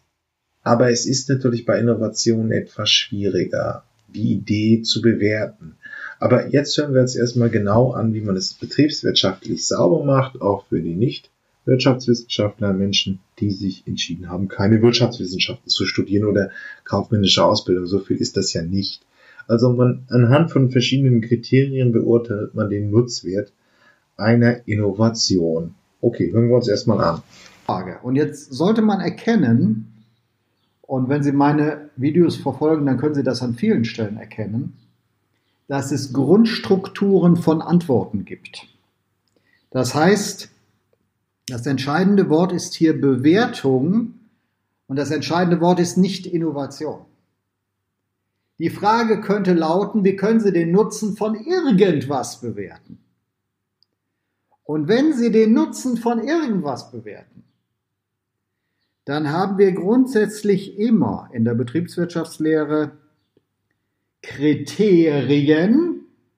Um etwas zu bewerten, brauchen wir Kriterien, selbst wenn uns das nicht bewusst ist. Wir machen es immer auf der Grundlage von Kriterien oder von Sollzuständen, wie es sein sollte und wie es ist, so bewerten wir.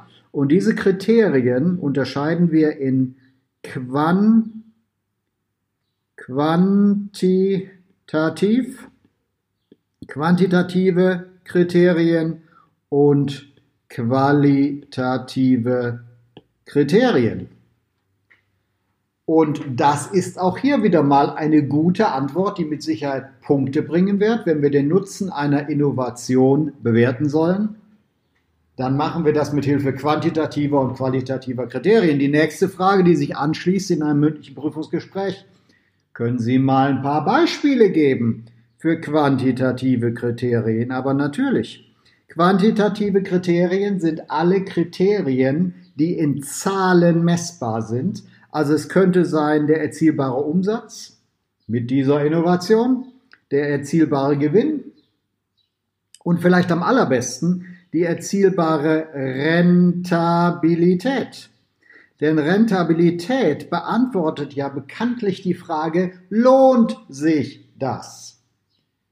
Und da setze ich in Beziehung das, was rauskommt, zu dem, was ich eingesetzt habe. Also die beste quantitative Größe, das beste quantitative Kriterium ist wahrscheinlich die Rentabilität. So, dann kommt die nächste Frage oder Sie reden gleich weiter bei den qualitativen Kriterien. Was könnte man denn hier äh, nehmen? Können Sie dafür mal ein paar Beispiele geben? Ja, natürlich. Kundenzufriedenheit oder Kundenbindung. Die Bindung wird stärker zum Kunden, zum Beispiel durch unsere Innovation. Und jetzt könnte der Prüfer noch fragen, können Sie mir vielleicht ein Instrument sagen? Sie wissen, die Betriebswirte, die arbeiten unglaublich gern mit Zahlen, wie man diese qualitativen Dinge, die man ja eben nicht in Zahlen messen kann, in quantitative Kriterien übersetzen kann. Und die Antwort für diese Übersetzung, dass man die qualitativen Kriterien quantifizierbar, also rechenbar macht, lautet Scoring-Modell. Scoring-Modell, Nutzwertanalyse oder Punktbewertungsverfahren, das ist alles das Gleiche. Scoring-Modell, Nutzwertanalyse, Punktbewertungsverfahren ist alles das Gleiche. Und dadurch, dass Sie die Kriterien für die Kriterien Skalen definieren oder dass sie erstmal Kriterien definieren, zum Beispiel für die Kundenzufriedenheit, verschiedene Kriterien, Messkriterien, dann diese Kriterien über Skalen abbilden, von zum Beispiel sehr schlecht bis sehr gut. Und diesen Skalen dann oder diesen Skalenwerten, diesen Werten auf der Skala Punkte geben, sind sie aus der nicht greifbaren Welt von, ja, finde ich ganz gut, oder finde ich nicht so gut, sind sie in Zahlen. Ja, dann kommt dann nachher ein Punktwert heraus und den können Sie vergleichen mit dem Punktwert einer anderen Innovation. Ja, Sie sehen, dass jede dieser Fragen, gerade in einer mündlichen Prüfung, den Anlass geben kann, weitere Fragen zu stellen. Und wenn man die Zusammenhänge hier kennt, kann man das auch selber proaktiv gestalten. Ja, je mehr Sie in der mündlichen Prüfung reden, desto weniger kann der Prüfer fragen. Ich rate immer, dass Sie kurz durch Blickkontakt überprüfen, ob das in Ordnung ist, wenn Sie weiterreden. In 99,9 Prozent der Fälle wird das der Fall sein. Der Prüfer oder die Prüferin wird Ihnen wohlwollend zunicken. Und dann erzählen Sie einfach weiter. Wenn Sie die quantitativen Kriterien hier durch haben, Umsatz, Gewinn, Rentabilität, dann wechseln Sie einfach selber und sagen, ja, das hatte ich gerade noch gesagt, es gibt auch Quantität. Ja, so viel dann dazu. Im Prinzip läuft es immer auf ein Scoring-Modell raus, wo man sich verschiedene Kriterien überlegt. Ich habe jetzt gleich nochmal so eine Werbung von einer Ideenmanagement-Software beigefügt. Da ist so eine Spielerei drin, dass man halt also äh, dass sich drei Leute in Entscheidungsgremien zusammenbündeln, aber im Prinzip ist es das einfach. Nach gewissen Kriterien wird eine Idee ausgewählt, die dann weiter in die Umsetzungsphase gehen soll. Ähm, da sind noch verschiedene Ansätze möglich, aber im Prinzip ist es das. Es muss halt relativ transparent sein, welche Kriterien da entschieden ja, als Entscheidungsgrundlage herangezogen werden und dann kann es weitergehen. Verschiedene Bewertungsrunden durchführen. Zum Beispiel eignet sich eine Triage-Session, wenn eine große Menge an Ideen schnell auf wenige vielversprechende Ideen reduziert werden soll. Paarweise Vergleiche ermöglichen es, Ideen in Paaren zu vergleichen und einfach zu entscheiden, welche der beiden Ideen in Bezug auf benutzerdefinierte Kriterien besser ist. Die Bewertung anhand einer Scorecard ist eine traditionelle Methode. Jede Idee wird hinsichtlich verschiedener Kriterien bewertet. Jede Runde besteht aus einer Vorauswahl an Ideen, der Auswahl der Bewertungskriterien, dem Bewertungsteam und einem Überblick über die Entwicklung. Ja, ist definitiv eine zentrale Frage. Äh, wer sich mit Ideen, Kreativitätstechnik und Ideentechniken vertraut gemacht hat, wird feststellen, dass man sehr schnell auf sehr viele Ideen kommt. Was ist aber davon weiter? Ähm, was ist, welche sollen davon weiterkommen? Welche sind es wert, weiter verfolgt zu werden? Eine schwierige Frage, auch mit hohen Unsicherheiten hm, behaftet, weil man einfach eine Zukunftsentwicklung vor sich hat und nicht unbedingt aus der Vergangenheit schließen kann. Aber okay, das war's erstmal hierfür. Bis dann. So, ähm, ich möchte am Anfang dieser Podcast-Reihe so ein bisschen die Definition erklären, ähm, was eigentlich Innovation bedeutet. Und Geschäftsmodell Innovation hat ja schon im Begriff, den Begriff der Innovation. Ähm, das ist jetzt hier für Wirtschaftswissenschaftler wahrscheinlich nicht interessant, aber bei den Podcatchern können Sie ganz einfach skippen und zum nächsten Punkt gehen. Ähm, für andere, die den Begriff noch nicht kennen und diesen betriebswirtschaftlichen Terminus, sei das hier einmal erklärt. Ich habe vom Unternehmerkanal ein nettes YouTube-Tutorial gefunden, es ist auch unten beigefügt, wo er einmal die Lehrbuchdefinition des Geschäfts der Geschäftsmodellinnovation erklärt und aufstellt und die hören wir uns jetzt einmal an. Oder Strukturen gibt, aus denen ungefähr 90 Prozent der innovativen Geschäftsmodelle entstehen. Das habe ich natürlich nicht selber herausgefunden und erforscht, sondern es gibt da ein Standardwerk in der Betriebswirtschaft, gerade in der etwas moderneren, und das ist der St. Gallen Business Model Navigator oder Navigator. Äh, das verlinke ich euch auch nochmal hier unten drunter. Das ist ein relativ langes Buch, 390 Seiten oder so kommt von der St. Gallen Business University. Das ist also eine sehr renommierte BWL-Universität, wo auch viele ja, sehr. Ja, das ist im Prinzip dieses Muster erklärt. 55 Geschäftsmodellinnovationen erklären 90 Prozent aller Geschäftsmodelle. Und das Standardwerk wird jetzt einmal kurz vorgestellt, ist, kommt von der glorreichen St. Gallen-Uni, die in Wirtschaftswissenschaften sehr hohen Ruf, äh, sehr guten Ruf genießt. Ähm, und dieses, äh, diese systematische Erfassung von Geschäftsmodellen Innovation basiert eben auf Arbeiten aus Shanghai oder Strukturen gibt, aus denen ungefähr 90 Prozent der innovativen Geschäftsmodelle entstehen. Das habe ich natürlich nicht selber herausgefunden und erforscht, sondern es gibt da ein Standardwerk in der Betriebswirtschaft, gerade in der etwas moderneren, und das ist der St. Gallen Business Model Navigator oder Navigator. Äh, das verlinke ich euch auch nochmal hier unten drunter. Das ist ein relativ langes Buch, 390 Seiten oder so kommt von der St. Gallen Business University. Das ist also eine sehr renommierte BWL-Universität, wo auch viele ja sehr. Ja, das ist, wenn man sich auch St. Gallen die Arbeiten anguckt, das war lange, ähm, also in den 70er Jahren veröffentlicht worden, meiner Meinung nach, und war lange ziemlich unbedeutend in der Betriebswirtschaftslehre oder im Wirtschaftsdiskurs allgemein. Das hat sich geändert durch ein Thema, das uns an jeder Ecke entgegenspringt in den Medien, Digitalisierung weil eben jetzt ja praktisch die digitale Welt neben der realen Welt entsteht und Geschäftsmodelle eben übertragen werden müssen. Und da braucht man eben andere Formen und man überlegt, was funktioniert, was funktioniert nicht. Eine Zeitung ist heute etwas anderes als noch vor 20 Jahren. Ähm, das hören wir uns jetzt einmal nochmal sehr genauer an, wie Digitalisierung andere Geschäftsmodelle möglich macht. Ja, und auch nötig, weil halt eben immer weniger in, der, in Teilen weniger in der realen Welt umgesetzt wird und deswegen sucht man nach digitalen Geschäftsmodellen. Hier in einem Beispiel der mit Zeitungen. Physischen Welt paart sich eine weitere digitale Welt.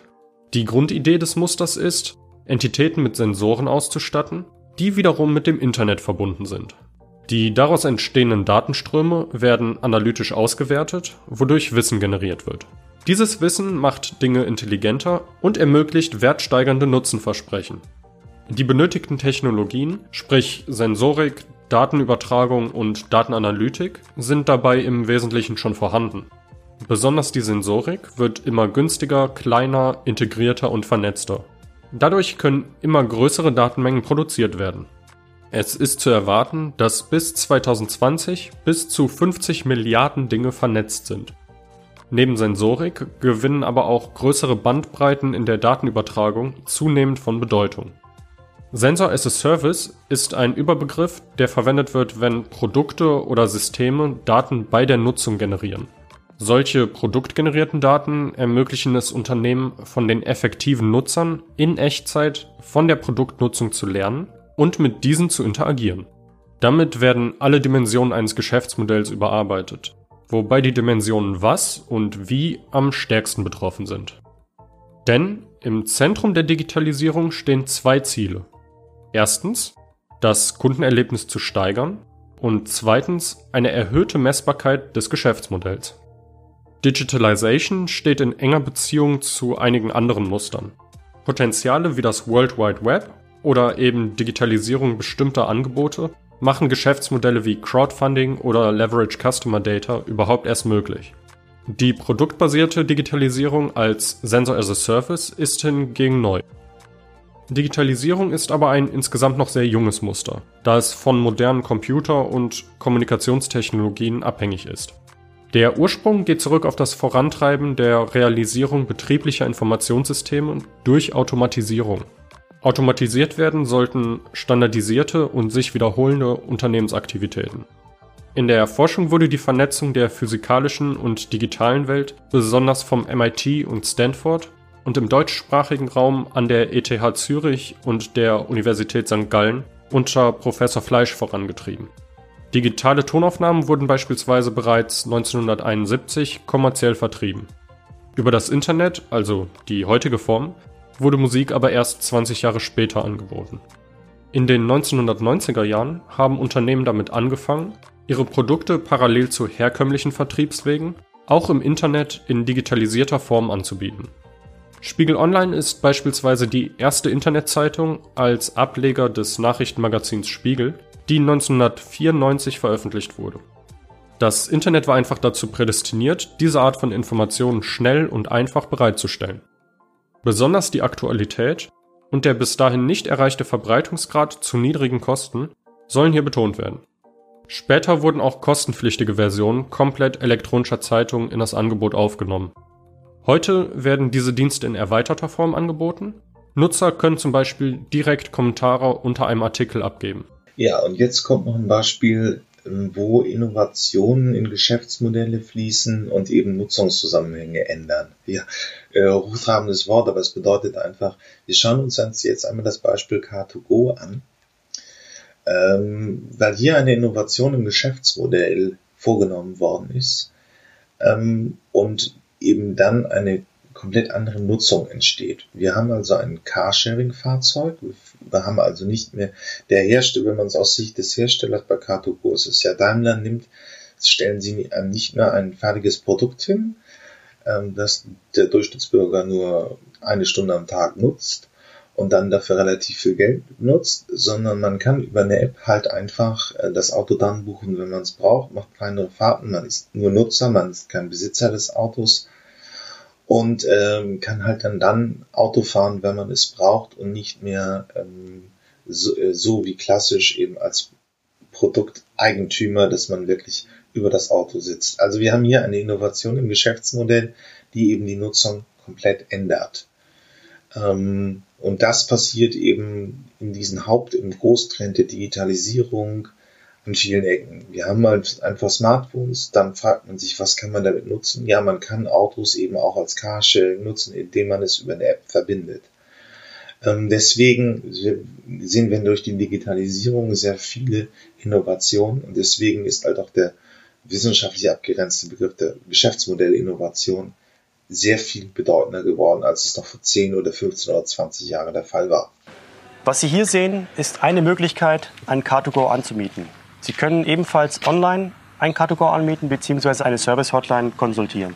Der wesentliche Vorteil von Car2Go besteht darin, dass Sie keine fixen Anmiet- oder Abgabestationen haben, sondern die Pkw flexibel in der Stadt anmieten bzw. abgeben können. Die Öffnung des Car2Go erfolgt über einen Chip in Kombination mit einem PIN. Die Bezahlung erfolgt je genutzter Minute. Dieser Bezahlmechanismus ist übertragen worden aus dem Mobilfunk.